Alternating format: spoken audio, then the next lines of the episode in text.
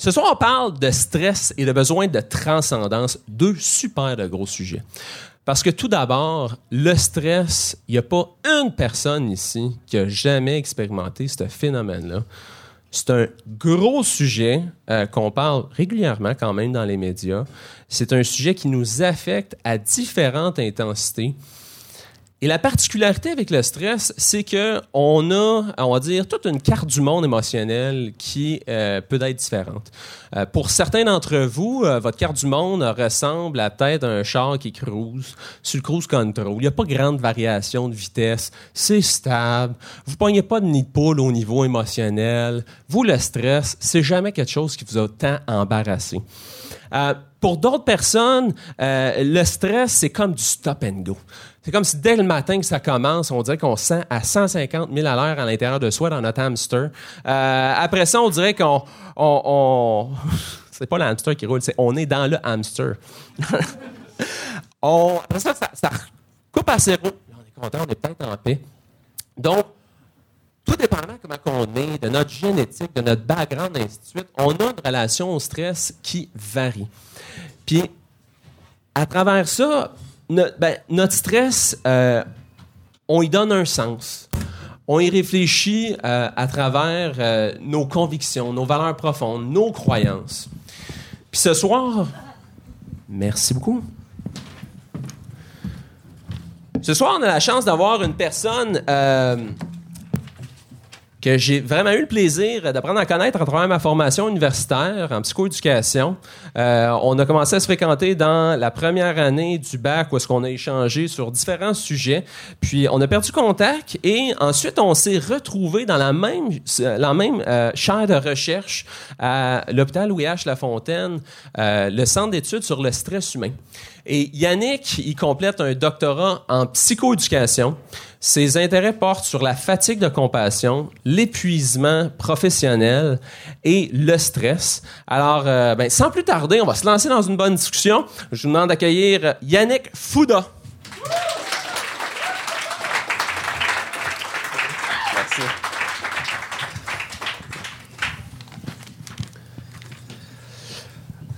Bonsoir.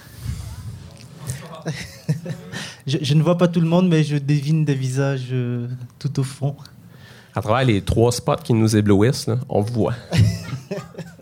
euh, fait on casse la glace, on veut essayer de pouvoir établir tout d'abord des définitions communes sur qu'est-ce qu'on entend par stress, puis qu'est-ce qu'on va entendre par besoin de transcendance. Fait Yannick, le stress, là, c'est quoi? Euh, je pense que c'est ce que je ressens en ce moment.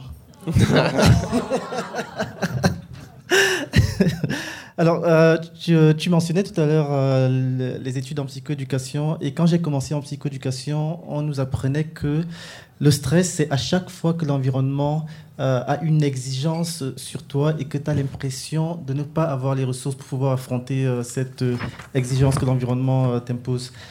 Et du coup, bah, qu'est-ce que moi je faisais? Je me suis mis à chercher toutes les choses de l'environnement qui m'énervaient. Et euh, je me suis rendu compte que c'était un puissant fin. Alors j'aime plus la définition euh, que le, Centre d'études sur le stress humain apporte, c'est-à-dire que le stress est d'abord une réaction euh, que nous avons face à quelque chose qui nous semble être une menace. Donc, et une réaction qui est d'abord physique, et qui implique aussi des choses qui se passent là au niveau de notre cerveau en, en termes d'interprétation de ce qui nous arrive. Puis quand tu parles justement en termes de ce qui, ce qui se passe dans notre cerveau. Mhm. C'est quoi qui se passe sur le plan biologique quand on a une réaction de stress? Bah, ce que les études montrent, c'est que, euh, bah, premièrement, quand le cerveau détecte qu'il y a une menace, donc supposons que euh, nous sommes là en train de, de, parler tranquillement et on entend boum avec euh, de la fumée et des flammes, je suis sûr qu'on se lève tous. Et dehors, on va, on va, c'est une fois dehors qu'on va se dire, oh, tiens, Janine n'est pas là. Où est-ce qu'elle est, Et euh, donc, et c'est ce, c'est ce qui arrive souvent lorsqu'on on voit par exemple des catastrophes euh, à la télévision et on se dit une mère qui se retrouve dehors et qui, euh, et qui sans ses enfants et qui se met à chercher ses enfants, on dit mais qu'est-ce qui s'est passé là? Et, et, on se dit ah mon Dieu elle est donc bien irresponsable cette maman. Donc qu'est-ce qui se passe? Le cerveau détecte un danger. Alors il y a une, un ordre qui est envoyé dans des hormones qui sont relâchées dans le corps et jusqu'aux glandes surrénales qui font le relais d'autres hormones. Et l'idée en fait c'est vraiment, vous l'avez tous entendu, c'est fight or flight. Donc combattre ou fuir parce que le cerveau se dit, anyway, tu as un danger, il faut que tu l'affrontes, tu as besoin d'énergie pour l'affronter, et même si tu dois fuir, il faut que tu cours, tu as besoin d'énergie, je t'en donne. Donc ça, c'est la première, euh, le, premier mouvement là, de, qui se passe dans le corps. Et le deuxième mouvement arrive à l'intérieur d'une dizaine de minutes. Euh, là, les hormones remontent dans le cerveau. euh, dans certaines zones. Alors, l'exercice qu'on fait souvent, c'est de demander aux personnes où est-ce que vous étiez le 11 septembre? Est-ce qu'il y en a qui se souviennent? Oui? Ok. Où est-ce que vous étiez euh, le 28 octobre 2019 Hein? Pourtant, c'est plus proche. hein. Et 11 septembre, je n'ai même pas donné l'année. Donc, c'est exactement ça. C'est-à-dire que les hormones remontent pour euh, imprimer, s'imprimer dans les zones de la mémoire de façon à ce qu'on retienne le contexte dans lequel on a vécu le danger, de façon à ne plus se mettre dans cette situation. Hmm. Donc, c'est vraiment très adaptatif en termes de, euh, de, euh, de fonctionnement. Fait que, il se passe des réactions dans notre corps. Oui. Euh, les hormones, plus particulièrement, qui sont impliquées, j'entends souvent parler justement du cortisol, l'hormone du stress. C'est quoi les autres hormones qui sont justement impliquées dans cette réaction physiologique-là de stress? Bah, je vais vraiment t'étonner, je n'ai jamais réussi à tous les apprendre. Donc je serais incapable de te dire exactement quelles, quelles sont les hormones. Je sais qu'il y en a. Et moi, ce qui m'intéresse, c'est qu'est-ce que ça fait dans le corps et comment on peut faire pour s'en débarrasser. Donc je ne sais vraiment pas les autres noms. Alors euh, oh, j'irai regarder ce soir euh, sur Google pour regarder. Ça, ça. Dans, dans le fond, googlez les dons. c'est puis ça. Plus besoin de conférence. Euh, Yannick, justement, on peut être exposé à différents éléments qui créent cette réaction de stress-là. Euh, Parle-nous des influences du stress à court terme et à long terme sur le corps. Bah, en fait, euh, ce qu'il faut d'abord se dire, c'est que le stress, c'est très bon. C'est très bon pour la vie. C'est-à-dire que, euh, et tu, l'as dit tout à l'heure, qu'on fait tous l'expérience du stress. Euh, normalement, quand on ne stresse plus, ça veut dire qu'on est mort. Donc, euh, et euh, l'idée, c'est quoi? C'est vraiment adaptatif. Donc, j'ai besoin à certains moments de vivre du stress si je dois passer un examen, si j'ai euh, des, euh, comment dire, des, des, des, euh, dates euh, à, respecter au niveau du travail. Si j'ai donc j'ai besoin de ce boost d'énergie qui va me mettre en, état d'éveil pour pouvoir euh, comment dire ça pour pouvoir faire ce que j'ai à faire sur le moment. Donc c'est très bon en termes de- d'impact. Parce que, corrige-moi si je me trompe, le stress, à à un certain niveau de, on de stress dans le corps, Oui. ça a une fonction d'améliorer certaines euh, fonctions exécutives, certaines fonctions cognitives du cerveau. Oui, à certaines doses. À certaines doses, effectivement, on va être capable de se concentrer. On va être capable, enfin, vous l'avez, euh, si vous avez passé des nuits blanches à étudier, on va être capable de tenir plus longtemps euh, dans les études, de, de performer, et puis de pas sentir la fatigue, parce que on a ce boost de, certaines personnes l'appellent l'adrénaline, qui nous permet de tenir et de pouvoir faire les bonnes choses. Euh, là où ça devient dangereux, c'est ce qu'on appelle le stress chronique. C'est-à-dire, euh, notre corps, en fait, le système n'est pas fait pour qu'il soit activé soit trop longtemps, donc euh, des examens qui durent six mois, euh, ou encore un travail qui devient, qui chaque soir m'exige sur une certaine période de temps là d'être toujours, toujours en éveil. Là, je risque d'épuiser mon système. Fait il y a des enjeux justement du stress chronique qui va amener un épuisement du système. Oui. Puis avant qu'on parle, disons, un peu plus sur les conséquences du stress chronique, Oui. c'est quoi les conséquences d'une quantité de stress trop élevée dans un moment ponctuel? Une, le- les conséquences d'une quantité de stress très élevée dans un moment. Tu parlais justement qu'il y a un certain niveau de stress qui nous permet d'être concentré. Mhm. Passer ce niveau de stress-là qui nous permet d'être concentré, ça me fait penser à euh, la mémoire qui nous flanche dans Ah, un contexte. Bah, en fait, euh, euh, ce que euh, les études montrent, c'est qu'il y a une espèce de, relation de, en U inversé. C'est-à-dire que si je n'ai pas de stress du tout, je ne suis pas performant.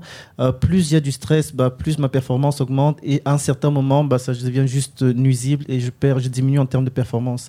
Alors, on a des exemples euh, de- d'étudiants qui arrivent. euh, moi, j'avais des amis. euh, ils ont vraiment étudié et je sais que dans une situation normale, ils sont même meilleurs que moi.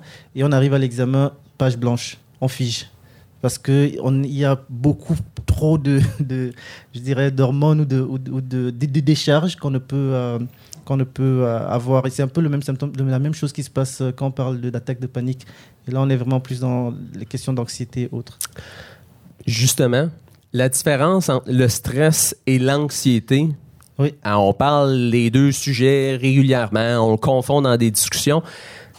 Y a-t-il une ligne qui peut se tracer? Qu'est-ce qui se distingue l'un de l'autre? Oui. Bah, je prendrais l'exemple, c'est-à-dire que j'arrive, je regarde, je vois une, euh, euh, je sais pas combien, 60, 80 paires d'yeux. Et là, j'ai une réaction de ouh, est-ce que je vais y arriver Donc, réaction de stress, c'est une réaction face à quelque chose qui est là présent. Alors, si euh, à partir du moment où j'ai été invité, je ne sais plus, euh, trois semaines, un mois, euh, j'avais commencé à me dire Ah mon Dieu, est-ce que je vais y arriver? Je vais arriver là-bas, c'est sûr que je vais perdre mes mots, les gens ne vont pas me comprendre. Et puis, ils vont me dire Mais c'est quoi ce gars-là? Il sort d'où? Et puis là, je vais me dire Et là, plus personne ne va vouloir. Ne Le doctorat, il est capable de pouvoir parler. voilà, voilà. Donc, et puis, bah, du coup, je vais perdre ma job parce qu'évidemment, les gens vont trouver que je ne suis pas bon. Et si je perds ma job, bah, je ne peux plus manger. Et là, je vais me retrouver dans la rue. Et puis là, si je ne peux plus manger, je vais mourir. Donc, en fait, c'est ça. L'anxiété, c'est l'anticipation de quelque chose qui pourrait arriver.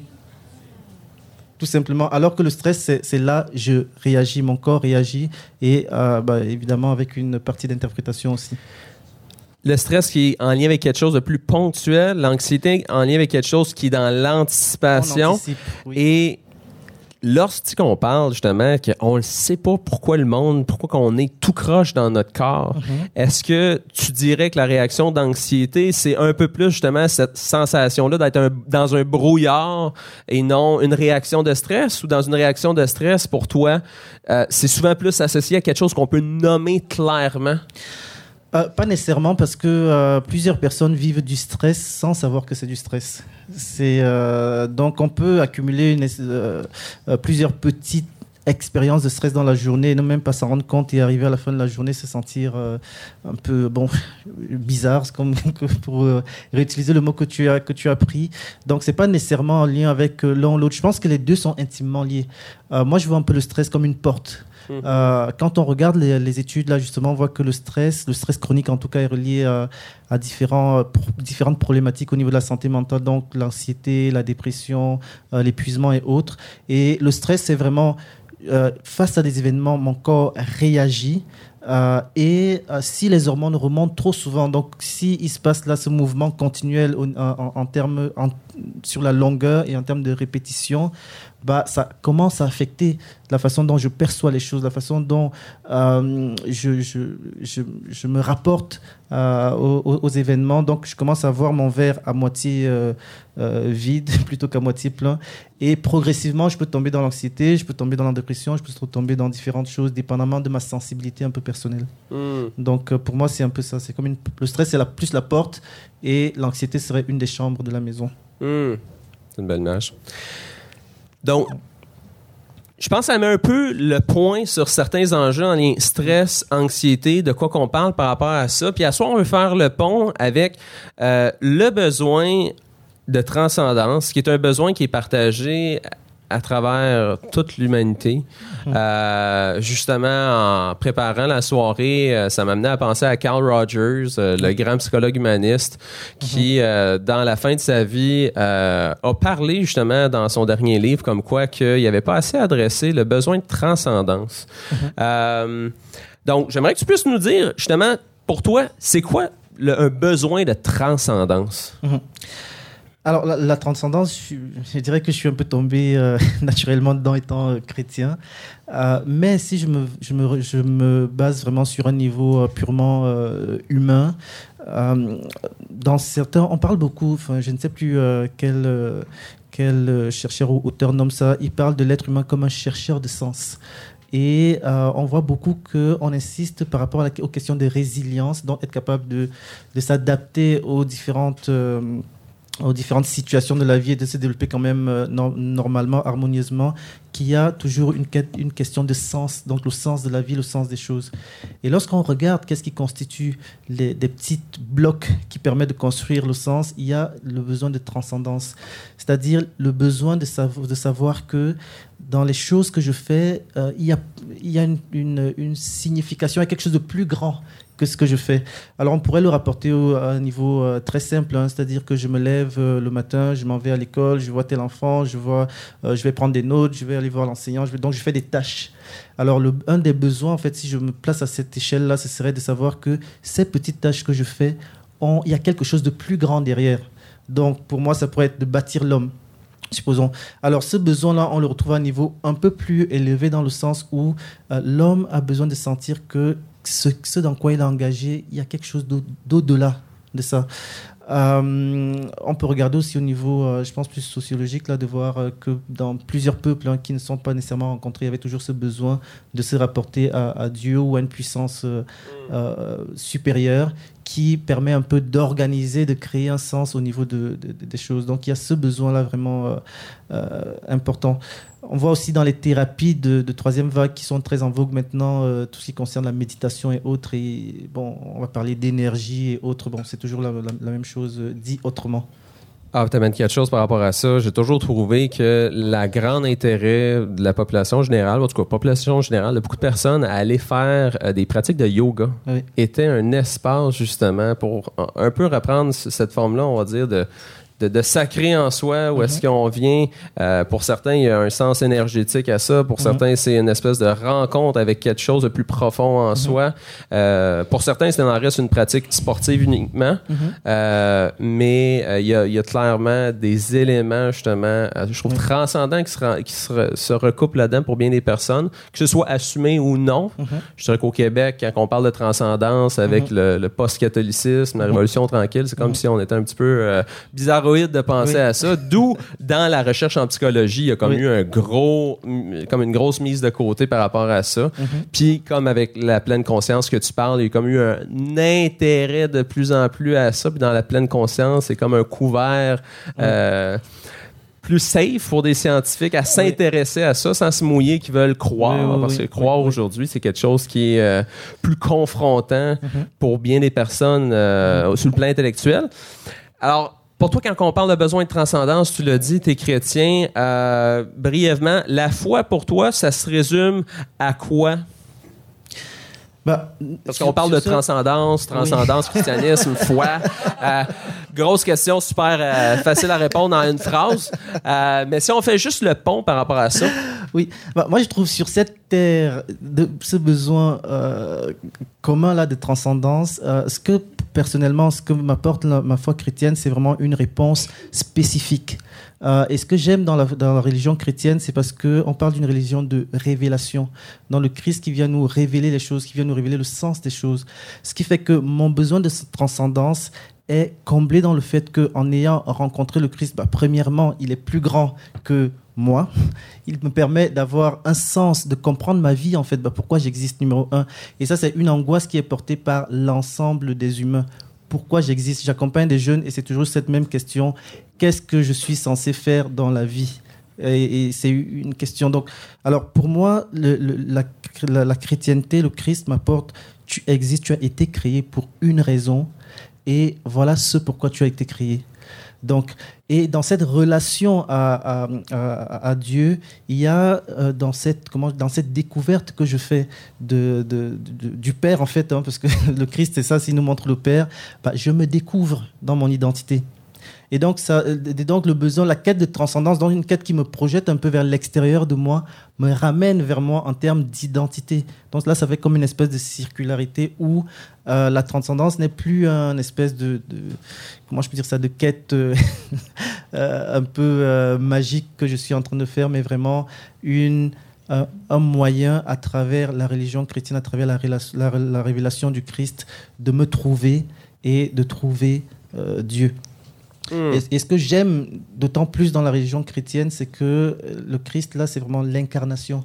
Donc, oui, il y a une espèce de mouvement hors de soi, mais euh, le Christ, par son incarnation, montre que ça, bah, mon corps est, là- est- est dans, dans cette mouvance aussi. Fait que tu y vois, tu sais, dans le besoin de transcendance se répond par ce- cette. euh, euh, quand, quand tu nommais incarnation, ça m'a juste fait sentir justement euh, le fait de pouvoir combler ça avec quelque chose de plus concret, mais qui te dépasse tout à la fois sans rester un dépasse. espace, un élément flou auquel dépasse. tu t'identifies moins. Oui, je sais concret euh, et euh, je sais, comment dire ça, j'apprends à connaître. En fait, c'est précis, c'est-à-dire que quand on dit transcendance, on pourrait se lancer dans tous les sens Ouais, pour ouais. chercher. Et ça, c'est arrivé hein, quand Ouais. euh, Dieu tonnerre, Dieu Zeus et compagnie. Mais pour moi, là, c'est vraiment clair, c'est précis, j'ai une direction. Et, euh, et, et là, cette direction me. euh, comment je peux dire C'est ce que je trouve vraiment passionnant dans la foi chrétienne, c'est que cette direction, c'est pas juste une idée, mais il y a une relation. Mhm. Il y a une relation qui me nourrit et qui me permet de faire l'expérience du tout autre, de, de quelque chose de, de- C'est comme ça amène le besoin de transcendance, ça doit être répondu sur deux facettes. Une facette intellectuelle par une Oui. compréhension Oui. de, De du phénomène, de ce qui est là, et une expérimentation émotionnelle dans la réponse aux besoins. Oui. Ouais. Oui. Fait qu'on on a une base pour le stress, on a une base sur la transcendance. On va se lancer sur des réflexions plus spécifiques sur stress et chrétienté. Euh, et bon, on, on l'adresse sous forme de thématique, sous forme de Ok, problématique. allons-y. On dirait que dans les églises, souvent, on se retrouve à avoir un peu de la difficulté à mieux gérer les personnes qui sont extroverties. Les personnes qui vont parler fort. Les personnes qui, dans une réaction de stress, vont pas la garder mani- de manière silencieuse, mais vont l'exprimer à haute voix, qui vont avoir une tendance à le gérer de manière peut-être plus dans des comportements comme consommer de l'alcool, euh, adopter des conduites à risque, chercher le risque.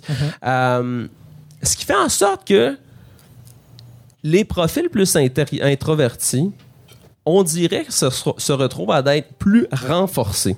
Du sens, c'est le petit gars soumis, la petite fille soumise, la personne qui est gentille, qui fait les bonnes affaires. Mais qu'au fond, il y a une composante de stress et d'anxiété qui peuvent être présentes, mais d'une nature et d'une extériorisation qui est différente. Fait que je me demandais justement, je avoir ton opinion sur trouves-tu que les églises, c'est des moulins à créer ou attirer des gens anxieux?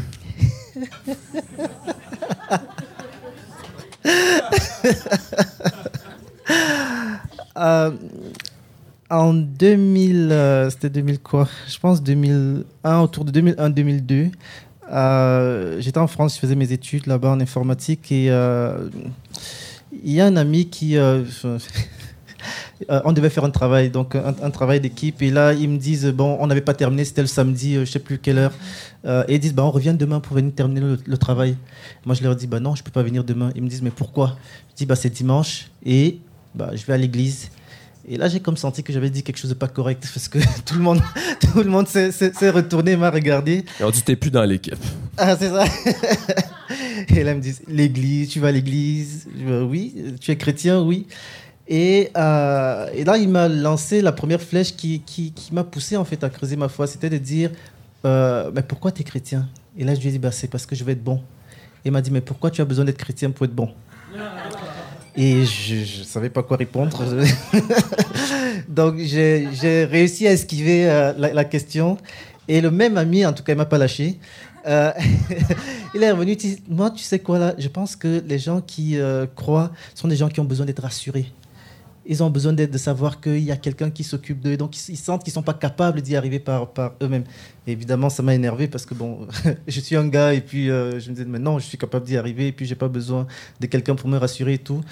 Euh, mais après réflexion, je lui ai donné raison. Donc oui, euh, j'ai besoin d'être rassuré. Quand je parlais de besoin de transcendance, oui, j'ai besoin de savoir que ma vie a un sens. J'ai besoin de savoir que cette vie que je suis en train de mener, qu'on mène tous ensemble, il y a un sens beaucoup plus grand. Et j'ai besoin de savoir, ne t'en va pas, j'ai besoin de savoir, en fait, c'est quoi l'objectif final? Donc oui, dans ce sens-là, il y a, il y a une, comment je peux dire ça, pour moi, l'Église apporte une réponse à une anxiété, je dirais, existentielle que que- qu'on peut vivre en tant que personne. Euh, maintenant, il y, a une, il y a un autre aspect euh, de l'anxiété qui est plus terre à terre. hein. Donc, on parlait de, de- on parle de l'incarnation euh, et euh, bon, Jésus, il, a, il a vécu l'anxiété, c'est-à-dire que on parle là de, quand il était à Gethsemane, de l'angoisse qu'il a vécue et, et on voit que l'angoisse était même physique, qu'il y avait des gouttes de, sang qui tombaient. Donc, on voit qu'il a vécu quelque chose de concret, de physique et dans ce sens-là, je pense que dans notre église euh, ou dans les églises, peu, importe comment on veut euh, se positionner, euh, il y a l'oubli du fait que nous sommes incarnés. Et alors, quand on parle d'incarnation, on parle du fait que nous travaillons en équipe. Et en travaillant en équipe, bah, ça demande certaines habiletés. Il faut des habiletés sociales, il faut des habiletés de communication, il faut des habiletés de pouvoir gérer les émotions. Parce que si quelqu'un dit quelque chose avec quoi je ne suis pas en accord, il faut que je sois capable de le, de, le gérer. Alors, si on n'est pas équipé pour ça et on pense des fois que ça vient, euh, euh, comment je peux dire ça, de façon euh, automatique, qu'on est équipé, on a comme une espèce de, de cap de puissance parce qu'on est chrétien, on est tout équipé. Bah, des fois, on, se, on, se, on fait face à ce genre de choses où bah, j'ai un frère qui est un peu, ou une sœur qui est un peu plus confrontante, bah, je vais réagir et je vais avoir tendance à la mettre de côté. Euh, ou si je suis en position d'autorité, je vais utiliser mon autorité pour dire bah non, tu sais quoi, euh, j'ai prié et puis euh, le Seigneur me dit que c'est pas ça que tu dois faire. Bon, je vais prendre des exemples mm-hmm. que, que, que j'ai pu voir. Et donc, les personnes qui sont un peu plus réservées, bah, évidemment, elles sont plus faciles à diriger. Donc, on va pouvoir. Mais que ce soit dans celui qui est extraverti que dans celui qui est introverti, euh, s'il y a des, questions ou des émotions qui sont vécues, euh, le défi est le même. C'est un peu comme on voit, quand on va voir les enfants euh, en classe, les enseignants ont plus tendance à laisser de côté ce qui ne dérange pas, même s'ils ont des problèmes, au moins ils sont tranquilles. Et de remettre et, agir un peu plus sur ceux qui ont des, caractères un peu plus, comment je peux dire ça, bouillonnants, bouillants. Fait que dirais-tu que par ces principes-là, en moyenne, les personnes qui sont dans les institutions d'église ont tendance à plus mettre de côté, justement, ben, à pas vouloir s'affier avec ceux qui sont plus demandants, plus difficiles à pouvoir amener dans le bateau, dans l'équipe, et mm-hmm. par conséquent, renforcer les profils de personnalité plus introvertis? Je dirais que ça dépend de chaque leader. C'est vraiment une question de leader et c'est une question de capacité de, de, de, leadership et de gestion de la personne humaine. Euh, une des choses que je vois qui est euh, un des enjeux dans l'Église, c'est que euh, la capacité, on parle beaucoup dans l'Église de la capacité d'accueillir l'autre, mais accueillir l'autre dans ce qu'il est réellement demande quand même, je veux dire, si moi je veux t'accueillir, mais qu'à chaque fois tu fais un truc qui me tape sur les nerfs, euh, oui, je peux avoir la volonté de t'accueillir et travailler à t'accueillir, mais il faut que je puisse quand même euh, m'occuper de moi dans ce qui me tape sur les nerfs. Donc, il faut que j'ai des capacités de gérer mes émotions. Et lorsque je te rends compte que je ne sois pas en réaction par rapport à qui tu es ou à ce que tu m'apportes, mais que je puisse être en écoute, en, position d'écoute. Il y a des leaders qui l'ont très bien et qui vont être capables d'intégrer mmh. toutes ces personnes qui euh, sont mmh. un peu plus, qui ont des caractères forts et d'autres qui l'ont un peu moins. Moi, demander à ma femme, je tape sur nerfs à personne. Trouves-tu que dans l'Église, euh, que le sujet de la santé mentale, c'est tabou? Euh, je pense que oui. Euh, je pense que oui, pas parce que j'ai fait un sondage ou une enquête d'opinion ou quoi que ce soit. Euh, je vais vraiment parler d'expérience. Euh, c'est comme ça que je l'ai un peu découvert parce que euh, j'ai des, amis en fait qui étaient très engagés dans l'Église et ils ont vécu différentes épreuves ou défis face auxquels ils, se sont retrouvés un peu démunis, c'est-à-dire que soit à vivre de l'anxiété, soit à vivre même de l'épuisement. et l'épuisement en Église, c'est encore plus pernicieux, plus vicieux, parce qu'on se dit qu'il faut, bah, là, on donne à Dieu, donc il faut tout donner, il faut donner sans mesure. et donc, au bout de la ligne, lorsqu'elle se retrouvait épuisée, euh, disons que le message, en tout cas des témoignages qu'elles m'ont donné, c'est que le message c'était bah, si tu en es arrivé là, euh, c'est parce que euh, c'est un peu une espèce de, raccourci spirituel. c'est parce que tu n'as pas suffisamment écouté l'Esprit Saint. c'est parce que tu, c'est sûr que c'était pas la volonté de Dieu. C'est sûr que et euh, donc, j'ai commencé à découvrir différentes personnes comme ça qui vivaient des choses. J'ai quelqu'un d'autre qui m'a dit bah, Écoute, moi, j'ai vu de l'anxiété. J'ai été euh, rencontrer un leader. Il m'a dit Ça manque de foi. Alors, donc, on peut se rendre compte comment est-ce que euh, lorsque on est en église et qu'on vit des choses qui sont pas évidentes, on a, enfin, en tout cas, dans certains milieux, on a même peur de les nommer. Euh, par peur qu'on nous dise bah écoute euh, c'est pas normal que tu vives ça. Puis dans le gros paradoxe où est-ce que lorsque tu regardes les écritures bibliques du début à la fin c'est du monde qui se déçoit qui s'engueule, qui s'entretue. C'est comme un livre qui dit vraiment la vie humaine, c'est dur. Puis la perfection, elle n'existe pas. Mais... il y a le standard de perfection qui peut être présent, nourrir cette, cette, peur du jugement et cet écart-là qui se crée finalement. ce que je vois souvent, en fait, parce que quand. Euh, rigole souvent un peu. Quand, quand on a les- de, de la migraine, là, les gens vont toujours te dire bah, prends du Tylenol, ça va bien aller. À l'église, le Tylenol, c'est pris, ça va bien aller. Et ce euh, verset-là. Ce verset-là va être bon pour toi. Et- Alors, effectivement, la prière a une puissance, et j'y crois, je suis chrétien, j'y crois, Euh, mais je pense qu'il y a vraiment cette dimension d'incarnation qu'on oublie. Et peut-être que, et moi, souvent ce que je, je vois en discutant avec certains leaders, c'est pas nécessairement euh, la, comment dire ça, de la mauvaise foi, de la méchanceté, mais c'est vraiment qu'ils ne se sentent pas outillés. Alors, quand ils ne se sentent pas outillés, ils répondent comme ils peuvent, euh, ou ils ne répondent pas. Et là, ça devient plus difficile. Euh, et là, on se retrouve avec des personnes qui ont commencé. euh, moi, je voyais, je vais terminer par cet exemple, une, une, personne qui vivait des difficultés à s'insérer au niveau du marché du travail. Alors, évidemment, dans le groupe, là, c'était de dire bah, c'est une attaque du diable, c'est pas normal, la personne est là. Et puis là, à force d'écouter ça, j'écoutais un peu, je, voyais aussi la personne un peu agir dans le groupe. Je dis que c'est une question d'habileté sociale. Donc il y a déjà, je constatais qu'il y a quand même certaines habiletés que la personne n'avait pas. Et qu'au lieu de, de regarder ça sur un, sur un point de vue humain, que bah voilà, peut-être ce que tu pourrais améliorer et tout, bah on le spiritualisait. Alors qu'est-ce qui se passe? C'est que la personne va au travail comme si elle allait en guerre, en étant sûre que c'est le, di- le diable qu'elle s'en va combattre. Alors que euh, c'est tout simplement une question d'habileté sociale, c'est une question de gestion des émotions, c'est une question de d'être capable de gérer son stress et puis c'est voilà tout simplement. Fait que tu nommais, euh, pour reprendre un petit peu la balle au bon, euh, tantôt par rapport au stress, anxiété, est-ce Ouais. un manque de foi? Euh, pour toi, est-ce que ça se coupe au couteau dans, dans- dans ta perspective que le stress, l'anxiété, c'est pas un manque de foi ou des fois tu vas le juger, c'est un manque de foi?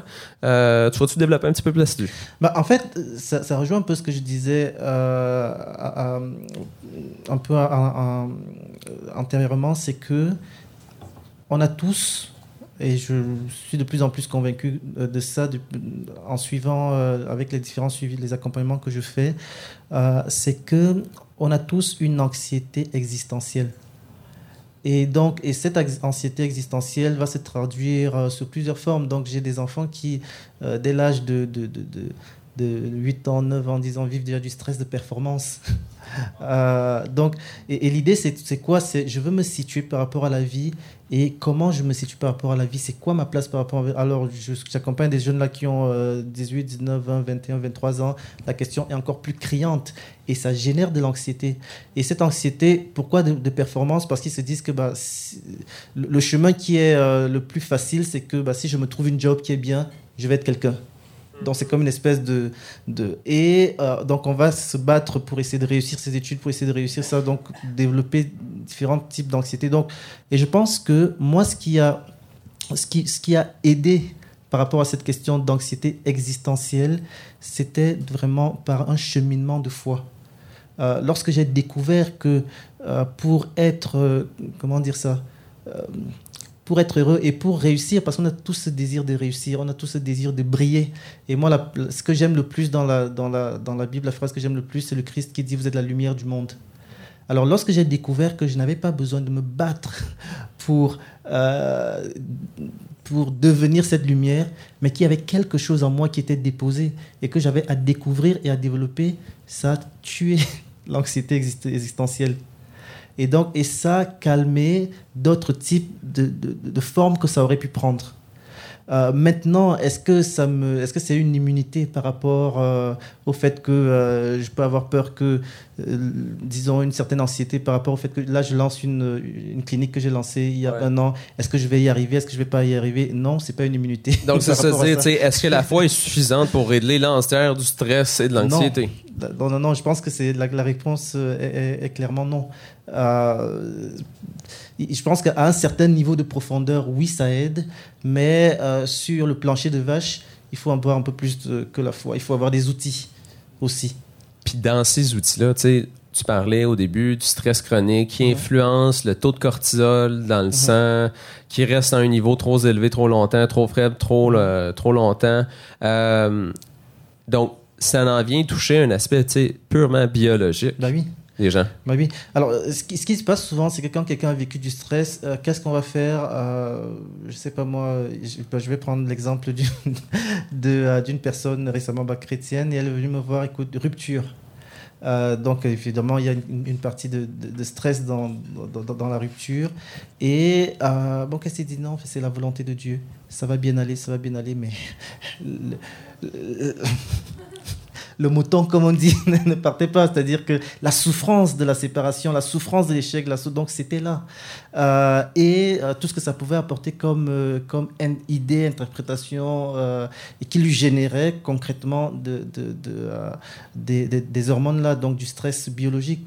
Alors, Qu'est-ce qu'on va faire? On va asseoir la personne, on va dire, mais tu sais, euh, ça arrive ce genre de choses, ne t'inquiète pas, dans, dans, dans six mois, tu vas rencontrer quelqu'un d'autre et puis ça va bien aller et tout. Et, euh, Un de perdu. 10 de retrouvé. Et, euh, mais, mais ça ne marche pas parce que la personne n'est pas disposée à ce moment-là. Alors la première des choses que, je, que moi je lui ai demandé de faire, je lui ai dit, bon, euh, euh, depuis que c'est arrivé, combien de fois est-ce que tu es sorti dehors pour aller marcher, faire de l'exercice? Bah, zéro. Ok. Et comment tu te sens? Bah, Je me sens lourd, je n'arrive pas à dormir, j'ai des insomnies. Et on sait très bien que lorsque tu as du, stress dans le corps, si ça ne re- redescend pas, si, euh, cette sécrétion-là ne redescend pas, bah, tu vas vivre des insomnies, tu ne peux pas dormir. Alors je lui ai dit, bah, ton meilleur ami, c'est d'épuiser ton corps. Et pendant une semaine, elle a épuisé son corps. Et de façon euh, tout seul, euh, il y a eu une espèce de baisse de pression qui a fait en sorte que, ah, mais là, je suis capable de voir des choses, je suis capable de réfléchir, je suis capable à nouveau de retrouver la vue par rapport à ce que j'avais un peu perdu euh, euh, de vue. Donc, il y a une prise de... de, de- de- comment je peux dire Il faut prendre soin du corps. euh, et c'est notre meilleur ami. T'es chrétien, tu rencontres beaucoup de personnes qui ont Mhm. des difficultés, euh, justement, qui peuvent se régler parfois dans peut-être le court terme avec certaines, euh, certains moyens qu'ils peuvent prendre. Pour ceux qui, à long terme, euh, maintiennent leur niveau de stress, Mhm. euh, comment tu vois la prise de médication? Ça, c'est une grosse question. ça, c'est une grosse Je pense que, euh, et là, je, je, je vais peut-être aller un peu, je vais, je vais aller du côté de la dépression. Ce que nous savons, euh, c'est que euh, une des, des- des méthodes qui est la plus efficace par rapport à la dépression, c'est de la thérapie.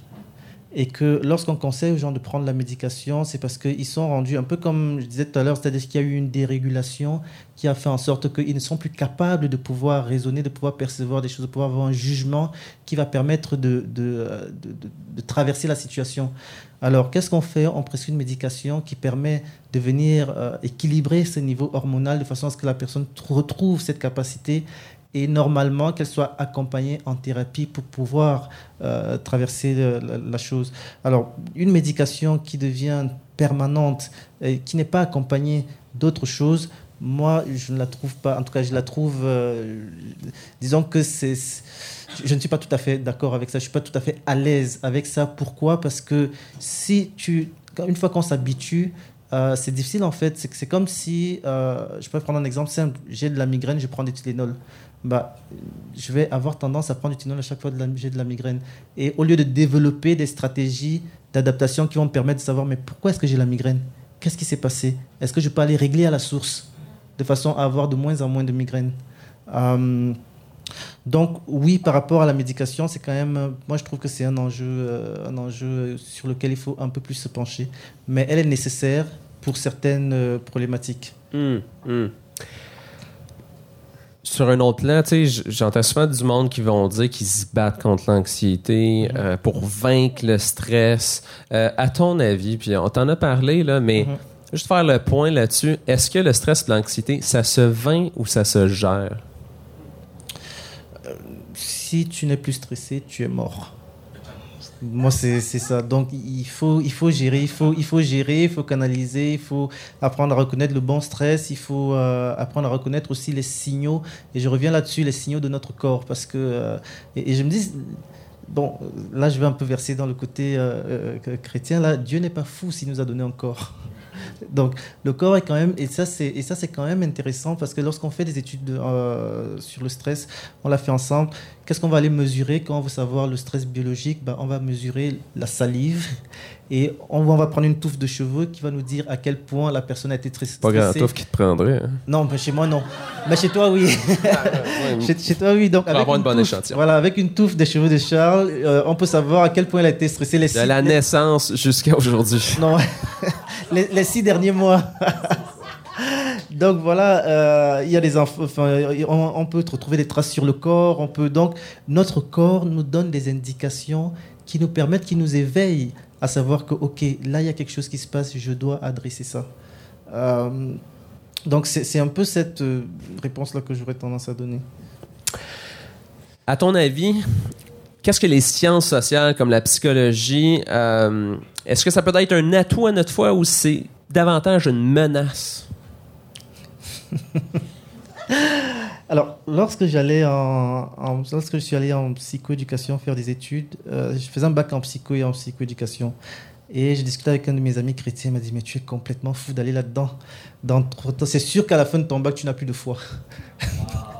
Et, euh, et lorsque je suis arrivé à mes premiers cours, ben, je dis Ok, il n'a peut-être pas euh, tort. Euh, donc j'avais un prof là qui euh, et ça ça m'exaspérait c'est euh, il ne ratait pas une occasion pour montrer comment est-ce que bah, les chrétiens les croyants en tout cas étaient des gens qui n'étaient pas évolués. Il disait ah à dire encore qu'en 2000 euh, je sais pas moi 2013 il y a des gens qui pensent encore que telle chose est arrivée par par Dieu. Alors il parlait toujours les gens pensent que ça va arriver par l'opération du Saint-Esprit un peu de façon mo- mo- mo- moqueuse moqueur là euh, donc il y avait toutes sortes de choses qu'il insinuait pour vraiment euh, rabaisser euh, tout ce qui était croyant, tout ce qui. Alors, donc c'était une épreuve hein, dans, un certain sens de pouvoir, de pouvoir traverser mes études. Mais ma, ma, ma grande chance, c'est que j'avais quand même eu un bagage chrétien solide. Et j'ai quand même recommencé mes études en psycho à l'âge de 27 ans. Donc j'avais aussi une maturité. Et donc, ça m'a permis en fait d'être capable de voir. En fait, moi, j'étudiais et je, tripais parce que j'étais comme je disais, waouh. Ah, pour moi, c'était ce que je découvre. Bah, ça aussi, ça vient de Dieu. Et, c'est pour ça qu'aujourd'hui, je suis, je, mon, cheval de bataille, c'est d'intégrer un peu ça parce que je vois que j'ai comme, j'ai comme découvert une autre aile. Euh, avec laquelle je peux voler. Donc la foi était déjà m'aidait beaucoup, mais l'aile des sciences sociales m'a encore encore renforcé et me permet même d'être meilleur chrétien parce que si je suis conscient que en étant avec toi, tu me génères une certaine émotion négative ou un certain stress, bah, je vais pouvoir aller prendre des outils concrets pour régler mon, stress et être capable de revenir tr- euh, en, en communication avec toi et de pouvoir créer une vraie relation pour t'écouter. Mais avant, je n'étais pas capable. Je voulais bien, mais c'était très bouillant à l'intérieur de moi, donc je, je, je pouvais, j'allais dire bon bah, écoute, je t'aime euh, à cause du Christ. Mais ça veut dire que si le Christ n'est pas là, je t'aime pas. Tu vois, parce que c'était très difficile. d'aimer- C'est difficile d'aimer. C'est difficile. Donc, il faut être capable de ça te prendre certaines habiletés qu'en tant qu'humain, on partage avec tous les autres êtres humains. Il faut les développer et ça ne vient pas euh, comme ça. Mm. Puis tu dis ça parce que ça ramène un côté bien drastique à la vie où est-ce qu'on n'est pas tous nés sous la même étoile. Mhm. Il y a des personnes qui sont nées dans des familles indépendamment de la croyance, Mhm. euh, de l'origine, quoi que ce soit, Mhm. qui vont développer des habiletés sociales, des habiletés de gestion des émotions, Oui. qui vont les amener à pouvoir réussir dans leur vie, qui vont les amener à pouvoir aimer plus sincèrement, plus Oui. pleinement, plus tangiblement, Oui. et d'autres qui, euh, justement, vont, vont, vont, vont porter un héritage où est-ce qu'il va avoir des Mhm. difficultés plus émotionnelles, Mhm. euh, vont avoir la foi, Mhm. euh, mais vont porter justement tout, qu'est-ce comme tu parlais, c'est inscrit en l'intérieur d'eux, cette réaction de stress-là qui les amène à, pour un, un jeune garçon, à, dès qu'il voit une fille, il capote, là, dès qu'il soit trop stressé ou vice-versa. Euh, Et, et moi, je dois te faire une confession, une, une confession c'est que ça m'énervait de savoir qu'il y a des gens qui sont bons et qui ne sont pas chrétiens. Ça, ça me- je vivais comme une espèce de, de, d'espèce de, de jalousie, de jalousie. Je me disais, mais pourquoi je dois faire tant d'efforts? Ouais. Pourquoi est-ce que je dois autant m'investir alors que eux ils l'ont? Puis parlant, parlant d'énervement, ça t'énerve-tu euh, d'entendre dans le discours chrétien euh, que c'est honteux d'aller voir un psychologue séculier? Bah, je pense que quand les gens sont vraiment dans le besoin, ils finissent quand même par y aller par la porte de derrière. Mais ils le diront pas. Ils le diront pas.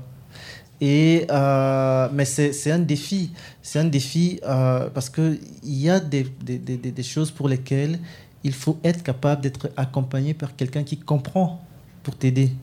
Euh, et je suis content parce que je, en discutant comme avec certains leaders religieux, il y en a de plus en plus qui osent le reconnaître pour dire moi je ne suis pas formé pour telle affaire.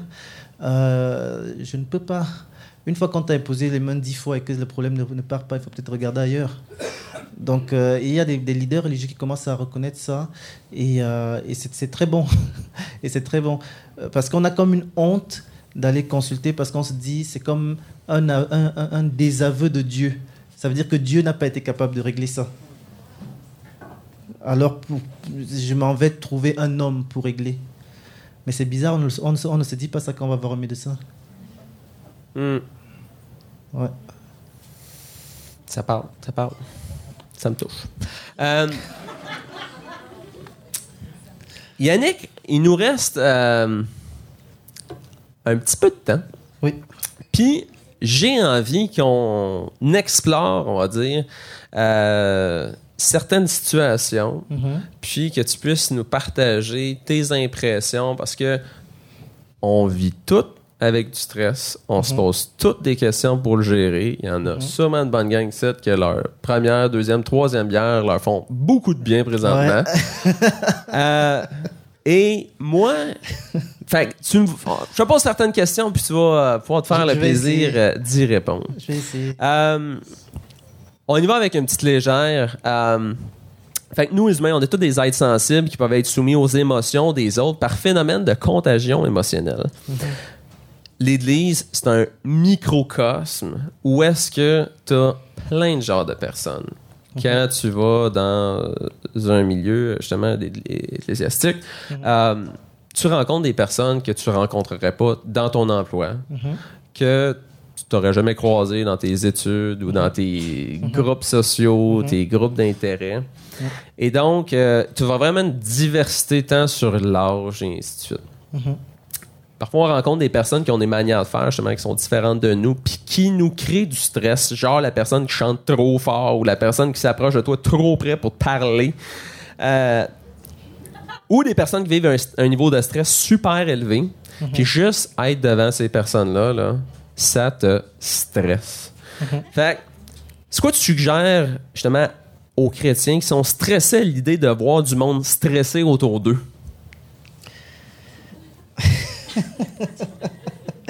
Qu'est-ce que je suggère à des chrétiens qui sont euh, stressés de voir du monde stressé autour d'eux?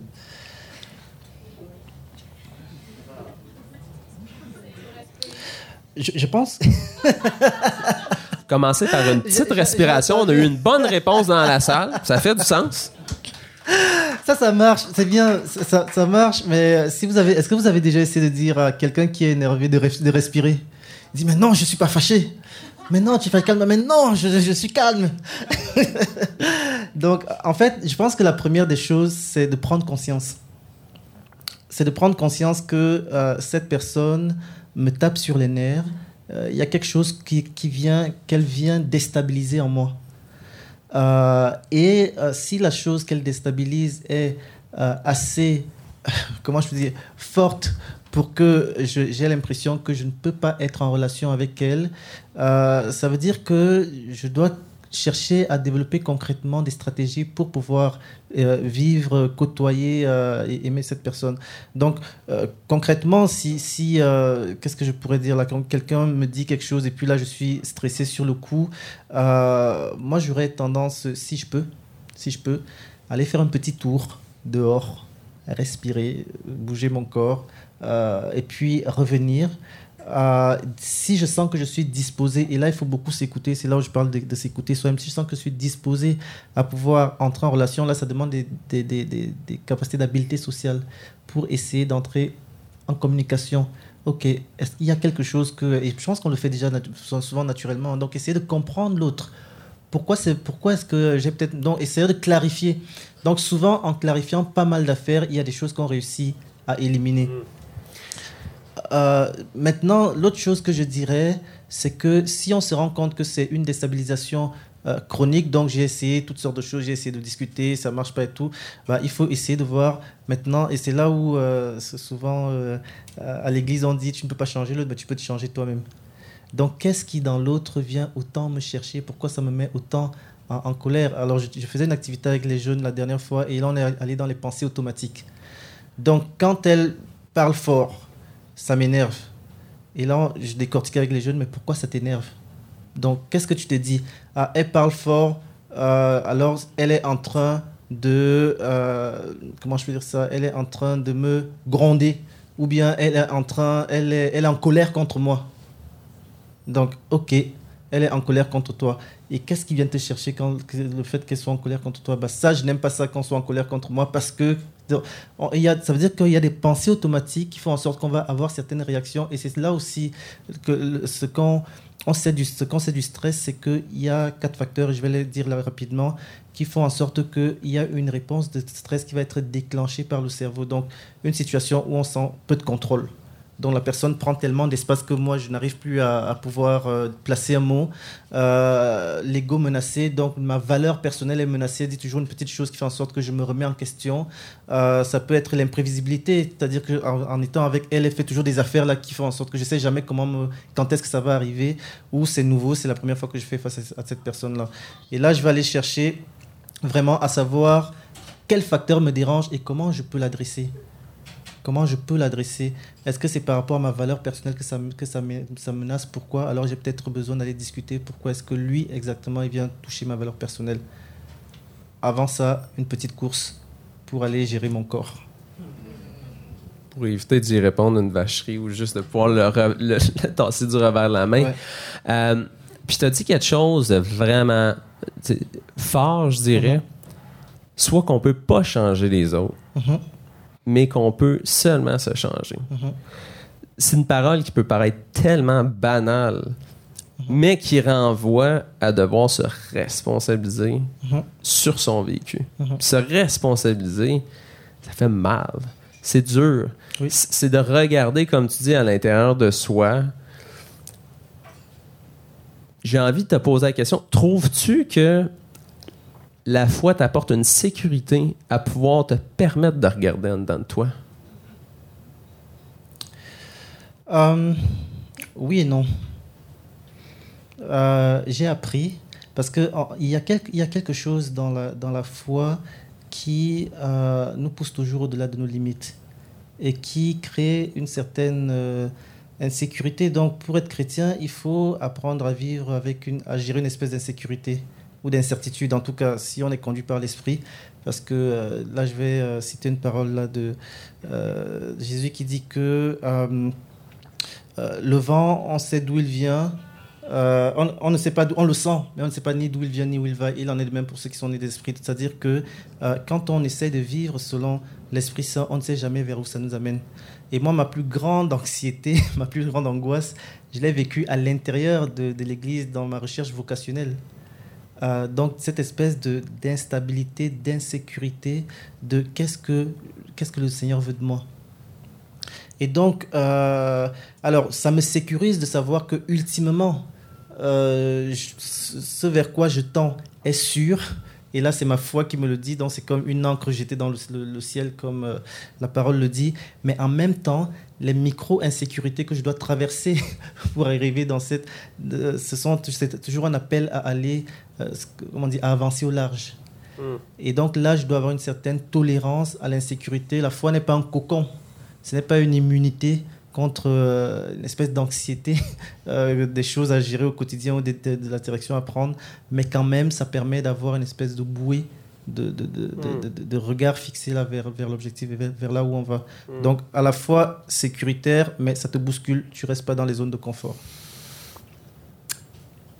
Puis dans l'aspect justement de regarder à l'intérieur de soi plutôt que c'est la parole qui me vient, tu sais, du sens, un- un- une citation qui me vient de regarder sa poutre dans son œil Mhm. avant la sueur dans celui des autres.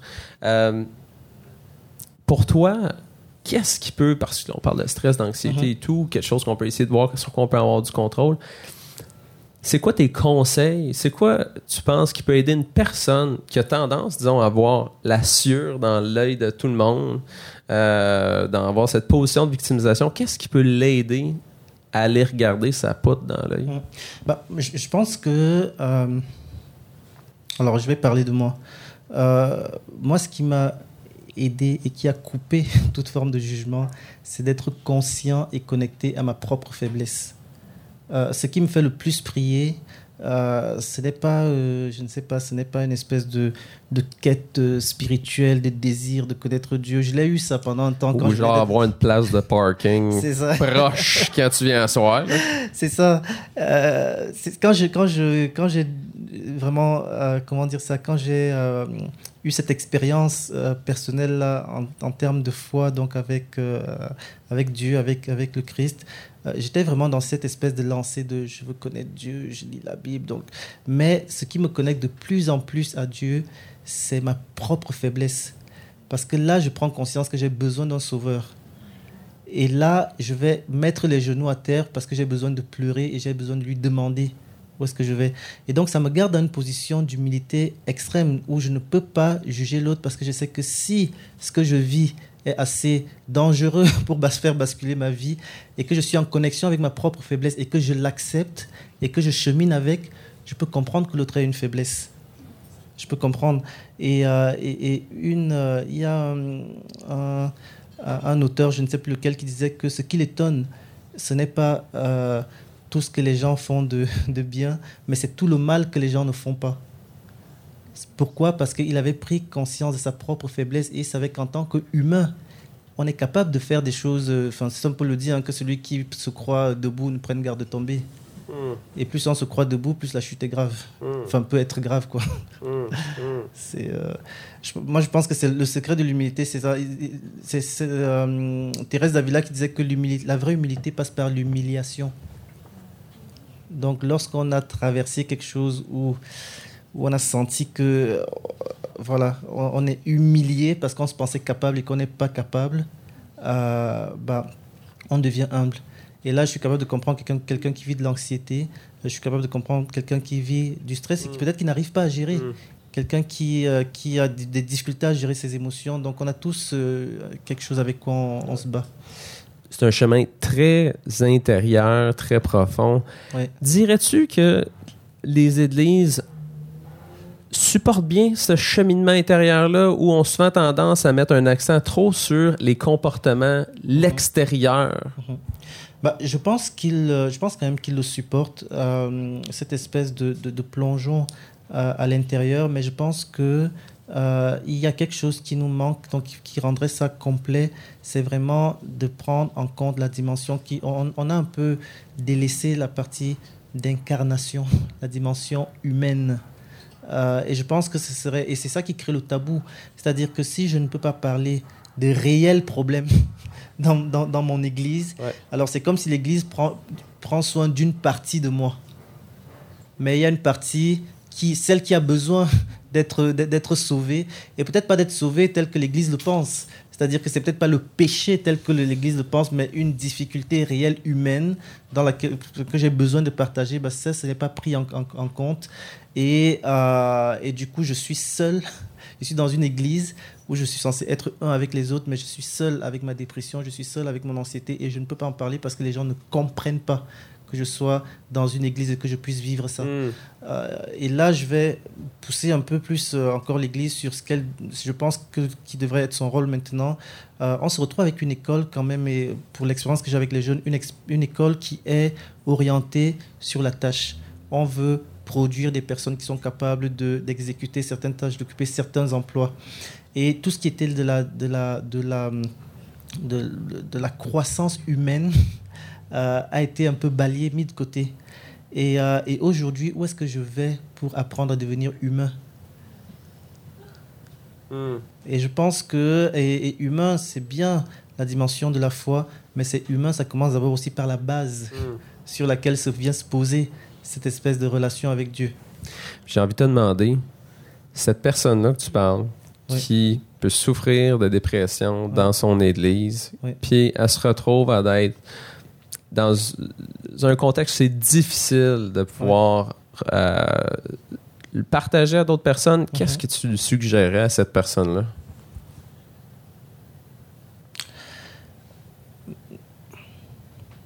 Bah, je suggère d'aller consulter. Je suggère d'aller consulter. Euh, et puis, je veux dire, euh, on peut magasiner des psychologues, des psychoéducateurs, comme on magasine des vêtements. Ça fait pas mon affaire, je vais chercher un autre. pourquoi, pourquoi je dis ça? C'est pas dans le sens où, parce que ça pourrait paraître dans, je vais vers un qui me confronte un peu trop, je dis non, non, non, non, non, il me fait trop travailler, je m'en vais ailleurs. c'est pas ça. Mais c'est dans le sens où il faut pas se mentir. Quand on est professionnel, on est professionnel en étant teinté de quelque chose. Et euh, je rencontre des personnes qui vivent, par exemple, des difficultés comme couple et qui vont pas oser aller voir, aller en thérapie parce qu'ils vont dire, bah, tu sais, euh, lorsque j'ai essayé d'en parler, on m'a dit, mais tu sais, pense à toi. hein. Peut-être que c'est pas la bonne personne pour toi. Peut-être que tu devrais te séparer. Et moi, ça vient, en, de fa- ça, vient euh, comment, heurter de façon frontale mes valeurs chrétiennes et le désir que j'ai envie de travailler pour, pour, pour, pour mon couple. Et donc, je peux comprendre qu'il euh, y a des personnes qui soient un peu réticentes par rapport à certains discours. Et on est quand même dans une, dans une société qui n'encourage pas les, les valeurs de vivre sa foi. En tout cas, il faut la vivre en privé. Euh, donc, je peux comprendre. Mais euh, là encore, donc du coup, je pense même que, en tout cas, là, je vais dire quelque chose, euh, bon, d'un peu osé Let's go, ose. D'un peu osé. Je pense même qu'en tant que professionnel, on devrait afficher, on devrait avoir notre, pas notre CV de, de compétences, mais notre CV d'être. D'être. Pourquoi? Parce que si je vais consulter, euh, ça, ça- ça m'est souvent arrivé d'avoir une personne qui va consulter et qui tombe sur une intervenante qui est très bonne, mais une, une intervenante qui est ultra féministe, mais à l'extrême là. Donc là, quand elle est en train de consulter un couple qui a des problèmes et que euh, là, souvent, enfin, on le sait très bien, les, transferts, elle n'est plus en intervention, mais elle est en train de défendre une idéologie dans ce qu'elle est en train de faire. Et donc, je pense qu'on devrait être capable de savoir, euh, je m'en vais consulter telle personne, voilà qui est la personne, en dehors de ce qu'elle sait faire.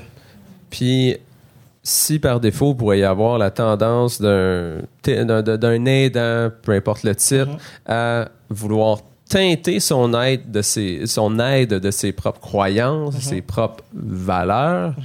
euh, est-ce que tu crois que euh, les chrétiens vont avoir moins peur d'aller voir un thérapeute qui soit athée, euh, Mhm. musulman, qui soit d'un autre type de Mhm. croyance que... Je pense qu'ici, on va toucher à la question d'accessibilité. Euh, il y a plusieurs choses qui font. je pense que les, je n'ai plus les statistiques en tête là, mais à un moment donné, j'avais regardé ça et on voyait que euh, quand on parlait d'accessibilité au service, il y a l'accessibilité concrète de pouvoir trouver quelqu'un, mais il y a aussi l'accessibilité en termes de barrières, de toutes les barrières qui peuvent empêcher- m'empêcher d'aller voir un, professionnel. Et je pense qu'une des barrières, c'est ça, c'est une barrière de, euh, de valeur. Euh, et je le vois beaucoup chez des, chez des, euh, des, parents qui viennent, qui sont issus de l'immigration. Une des grosses peurs, c'est souvent une des peurs de valeur.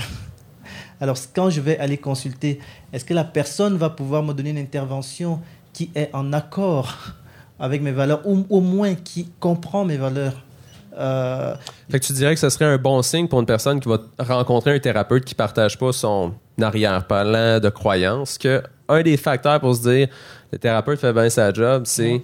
Il vient comprendre mes valeurs, mes croyances et il les respecte et voir si ça fait un bien pour soi, Oui. il m'encourage. Oui, et ma compagne là-dedans, il y a une, euh, une euh, de mes, je vais dire, grande sœur que j'aime beaucoup là, qui, qui, qui, qui, qui m'aide un peu là dans le chemin de la relation d'aide. Et elle me dit toujours, comprendre, ce n'est pas adhérer.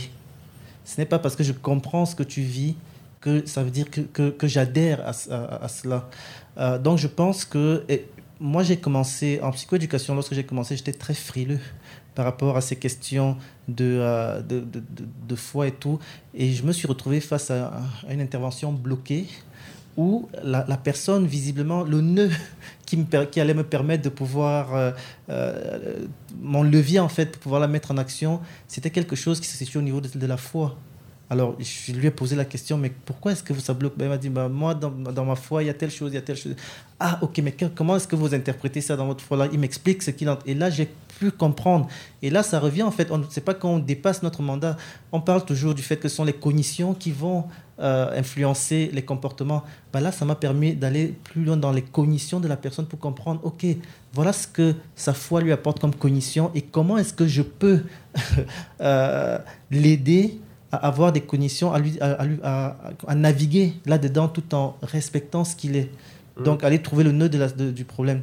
Et, et souvent, ça, ça, arrive dans, dans, dans, plein de cas. Alors, donc, on n'est pas dans une espèce de, de, de, Comment je fais ça de, euh, euh, de, de, propagande là, de, de, foi, mais quand je sens que c'est important et que quelqu'un coince euh, parce qu'il dit bah, pour moi ça c'est important, je vais regarder, bah, parle-moi, dis-moi mhm. en quoi c'est important. Mhm. Et je, je, vais voir avec mon bagage de professionnel comment est-ce que je peux faciliter, être un facilitateur pour que ce qu'on désire à la fin, c'est-à-dire que la situation se dénoue, puisse se faire. Mhm. Parce que la personne est responsable de sa vie, elle est je pense dans, dans, ce que tu dis ça, c'est de reconnaître la responsabilité de l'aidant à pouvoir reconnaître le besoin de transcendance, le besoin de spiritualité qui peut être là, puis de sécuriser l'espace à ce que ça puisse être discuté librement. Dans une dernière euh, rencontre que j'avais eue, euh, une dame me révèle finalement que sa, sa, spiritualité est quelque chose d'important pour elle, mais qu'elle elle avait vraiment hâte de me partager finalement. Euh, et donc, c'est une responsabilité de l'aidant d'en parler. Trouves-tu que les, les aidants, en général, au Québec, euh, dans les services sociaux, sont le tiennent assez en considération ou tu trouves souvent ça passe un petit peu en dessous de la carte? C'est comme si la spiritualité, gardez-la pour vous, moi je vais vous aider avec vos problèmes concrets. Bah, je pense que l'environnement nous rend frileux. Je pense que l'environnement rend frileux. C'est pas nécessairement que les gens ne veulent pas avoir une écoute, euh, mais peut-être que, et là, je, je prendrais euh, aussi le, cas inverse, c'est-à-dire qu'autant on dit dans l'Église qu'on est peut-être frileux et on a oublié la dimension de l'incarnation, autant dans l'aspect social, on a parfois oublié la dimension de la transcendance. Euh, lorsque je regarde le rapport qui a été fait par euh, le Centre de prévention de la radicalisation menant à la violence sur ce qui s'est passé à Maisonneuve, il conclut euh, de façon enfin, noir sur blanc qu'un des éléments qui a pousser ces jeunes à, vouloir aller au, au djihad, c'est un manque de gestion du fait religieux et spirituel. Donc, des jeunes avaient des questions euh, concernant leur identité. Et l'identité inclut la spiritualité, puisqu'ils ont été élevés là-dedans. Et il n'y avait pas d'espace pour pouvoir en parler. Il n'y avait pas d'espace pour pouvoir. Donc, euh, et on voit les répercussions que ça a eu. Hmm. Donc, euh, ça se, ça se. Je veux dire, c'est quelque chose qui est là, qu'on ne crée pas. Et c'est quelque chose qu'en tant qu'aidants, donc nous qui sommes placés là pour aider les personnes, nous devons être capables de les aider dans tout ce qu'ils sont. Euh, et, essayer de comprendre, même travailler, même en collaboration, si c'est un, aspect avec lequel je ne suis pas confortable, ce que je peux comprendre, mais peut-être aller chercher quelqu'un qui est en, collaboration. Et je pense que le Centre de prévention de la radicalisation travaille avec euh, des théologiens, des imams, des, donc ça se fait quand même, mm. mais on n'en parle pas trop. Ouais, dirais-tu, étant donné qu'il peut y avoir justement un, petit côté frileux des aidants à aborder mm-hmm. ça, que si un chrétien avait à aller chercher de l'aide, que tu lui conseillerais rapidement de pouvoir parler justement de ce besoin-là pour valider que la personne est bien confortable à répondre à ses préoccupations spirituelles? Bah oui. Moi, je pense, je pense que, euh, ce, que ce qui est crucial au niveau de l'accompagnement et qu'on nous a répété depuis les premières, notre première année d'études, c'est l'alliance thérapeutique, c'est-à-dire c'est l'alliance que la confiance qui s'établit entre la personne qui vient chercher de l'aide et la personne qui va l'aider. Donc, et cette confiance euh, euh, se construit dans la transparence. Et donc, je pense que c'est important pour la personne. Si pour moi, quand je veux aller chercher de l'aide, la dimension euh, de foi est importante, je peux demander à mon thérapeute, est-ce que vous êtes à l'aise que je puisse parler de, ces choses-là? Parce que sinon, je vais nier une partie de moi qui pourtant a un impact sur mes comportements. Et donc, le thérapeute va pouvoir m'aider à moitié. Euh, peut-être qu'il va arriver à rien. Je vais aller à l'église, le pasteur va m'aider à moitié parce qu'il y a une partie de moi que je ne vais pas non plus lui dire. Et là, je me retrouve un peu comme deux moitiés réglées, mais qui ne sont pas vraiment réglées. Il y a tellement de choses qu'on pourrait discuter là-dessus. Euh, le temps avance. Euh, merci beaucoup, Yannick, pour plaisir les, choses qu'on a effleurées quasiment. Euh, on va faire une brève pause. Avant la pause, je vais vous annoncer que le prochain pub socratique va porter sur la photo humanisante. Regardez sur notre euh, page Facebook pour avoir plus d'informations dans les prochains temps. Euh, Yannick, merci beaucoup. Ça fait plaisir.